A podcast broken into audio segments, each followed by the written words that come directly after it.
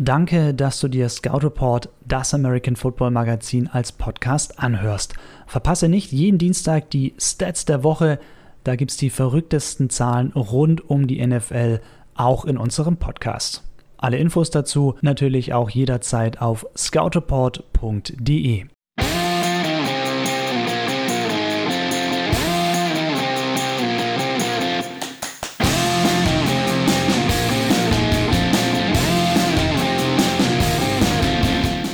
Scout Report Show mit den Stats der Woche. Ich bin Chris Höp und bevor wir loslegen mit den Statistiken, noch die Info für euch. Wir haben einen neuen Hintergrund-Podcast online.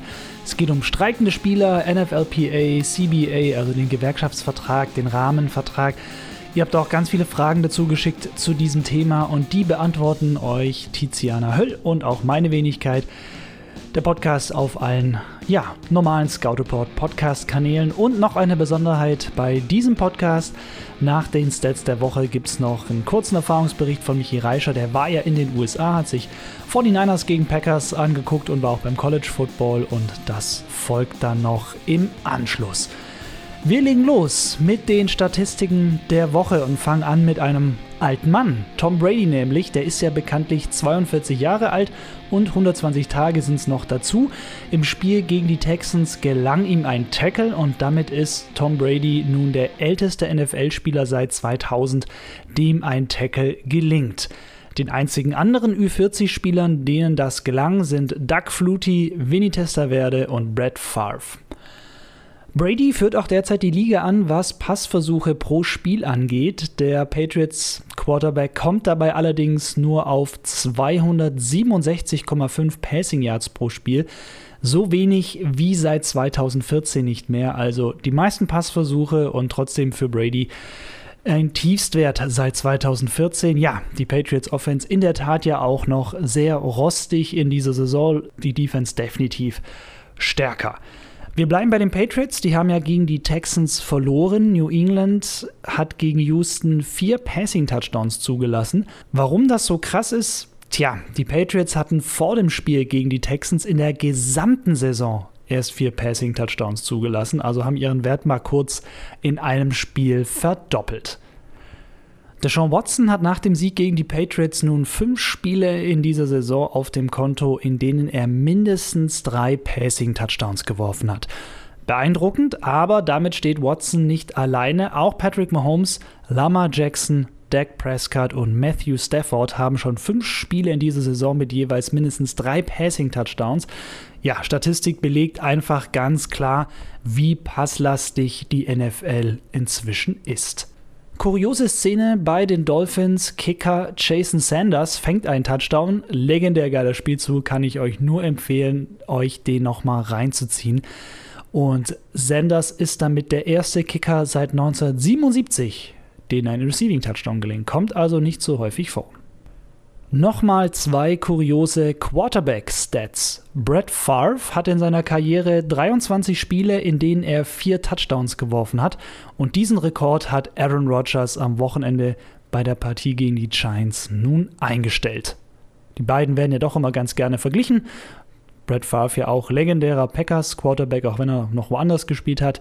Seine erste Station waren ja die Falcons. Dann gab es auch noch eine Saison bei den Vikings, was ja natürlich immer schwierig ist beim Divisionsrivalen. Aber in dieser Statistik zumindest sind beide jetzt gleich auf. Undrafted muss nicht automatisch bedeuten, dass ein Spieler schlecht ist. Im Gegenteil, Devlin Hodges zum Beispiel von den Steelers, der hat das am Game Day bewiesen. Der Quarterback ist der erste Quarterback seit 1987, der als undrafted Rookie Quarterback seine beiden ersten Spiele gewinnt. Hodges konnte mit Pittsburgh gegen die Bengals und auch gegen die Browns Siege einfahren, also auch gleich mal gegen zwei Division-Konkurrenten. Wer ist der schnellste Quarterback, der 70 Touchdown-Pässe in seiner Karriere auf dem Konto hat? Seit diesem Game Day ist es Patrick Mahomes von den Kansas City Chiefs. Er brauchte nur 27 Spiele für seine 70 Touchdown-Pässe und Mahomes verdrängt damit eine Quarterback-Legende von der Spitze, nämlich Dan Marino. Der brauchte 29 Spiele für 70 Touchdown-Pässe, also zwei mehr als Patrick Mahomes. Läuft bei den Ravens. In den ersten zwölf Spielen dieser Saison hat Baltimore 2494 Rushing Yards erzielt Nur die Dolphins von 1972 und die Bills von 1975 haben in diesem Zeitraum mehr. Die Statistik ordnet das ganz gut ein. Die NFL ist eine Pass-First-Liga und die Ravens gehen mit ihrem massiven Laufspiel gegen den Trend. Aber ich finde es geil, wenn dann ja zum Teil zwei Running Backs im Backfield sind, dazu noch Lama Jackson, dann das ist einfach Hammer. Diese ja drei potenziellen Läufer, jeder kann den Ball haben, ist ziemlich oldschool, aber ich muss zugeben, ich finde es ziemlich erfrischend.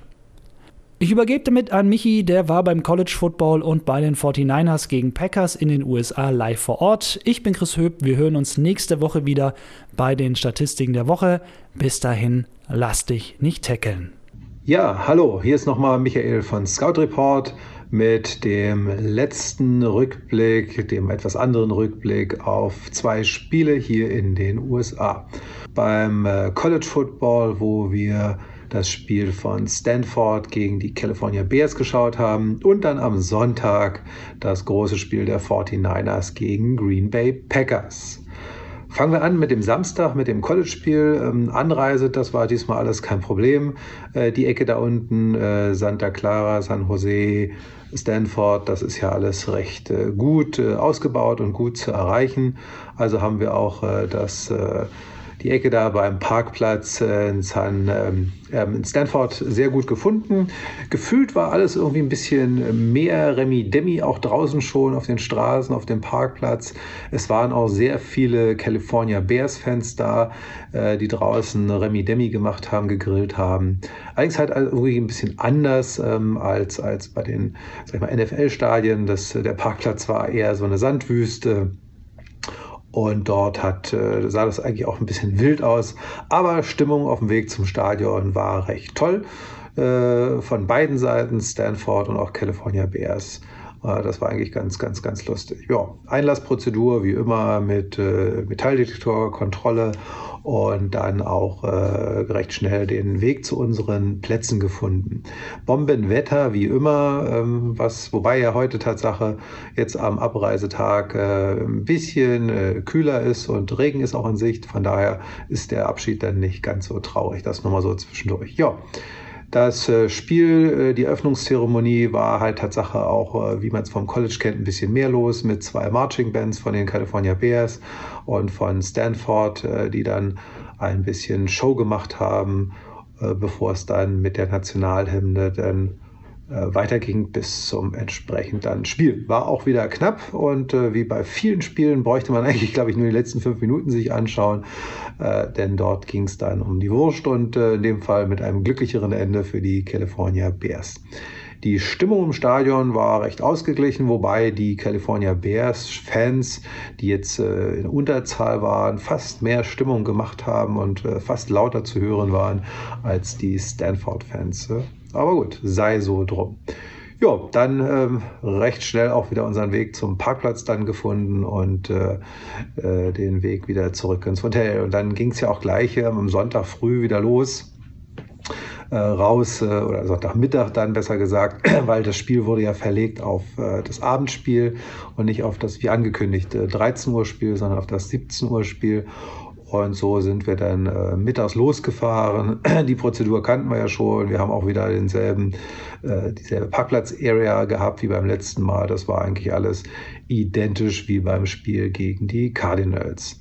Auch die Stimmung ähm, des Tailgating auf dem Parkplatz war, glaube ich, nicht verändert. Ein paar andere Bands, äh, ein paar andere Musiker, aber ansonsten im Großen und Ganzen war das recht identisch. Ja, hier hatten wir jetzt äh, das Spiel deutlich wieder ähm, ähm, etwas anders. Äh, es war sehr, sehr deutlich. Äh, Aaron Rodgers und die Cheeseheads haben irgendwie gefühlt keine Chance gehabt, auch nur annähernd mal irgendwie ernsthaft ins Spiel zu kommen. Die 49ers haben alles dominiert und hier war es dann auch nicht wirklich spannend zum Schluss, sondern irgendwann eigentlich war recht klar, okay, das wird hier nichts mehr für Green Bay und äh, viele haben dann auch schon so fünf, sechs Minuten vor Spielende äh, das Stadion verlassen und sind dann auf den, Heimweg gegangen. Aber hier war im Vergleich zum Spiel gegen die Cardinals einfach zu sehen, es war wesentlich mehr grün ähm, im Land, also nicht, äh, sage ich mal, wie, wie bei den Cardinals, wo die Cardinals-Fans eher in ganz, ganz, ganz geringer äh, Anzahl da waren, war es hier bei Green Bay deutlich anders. Es waren sehr viele Green Bay-Fans da. Vermutlich mal, wie das ja hier so ist, dann nicht irgendwie alle aus Green Bay eingeflogen, sondern wahrscheinlich auch viele hier lebende Menschen, äh, die äh, Green Bay-Fans sind, die dann ins Stadion gezuckelt sind und dort auch ähm, ordentlich Stimmung gemacht haben. Ja, das war es eigentlich dann auch schon ähm, aus den äh, drei Wochen USA mit äh, zwei Spielen der 49ers, mit einem Spiel der Raiders und einem College-Spiel. Wir waren ja noch beim Eishockey, bei den Sharks. Das war auch mal wieder ganz lustig, denn Eishockey hat ja hier auch äh, eine, eine, eine ähnliche, äh, äh, einen ähnlichen Zulauf wie American Football und noch ein paar andere Sportarten. Ähm, aber ja, ja, von daher sehen wir uns, äh, denke ich mal, hören wir uns dann bestimmt wieder in einem oder dem anderen Format von Scout Report. In der Zwischenzeit könnt ihr auf unserer Webseite weiterhin wöchentlich äh, viele, viele News zum Thema American Football lesen. Abonniert uns, äh, leitet es weiter, teilt es und wer uns unterstützen will auf Patreon, kann uns natürlich sehr gerne unterstützen, damit die Arbeit von Scout Report auch weitergehen kann. Ansonsten sieht man sich live vielleicht mal irgendwo im Stadion in Deutschland oder nächstes Jahr sicherlich wieder hier online, wenn ich wieder in den USA bin und von ein paar Spielen berichte. Ich wünsche euch was, habt eine schöne Woche, bis zu nächsten Spielen. Bis dann, tschüss, euer Michael.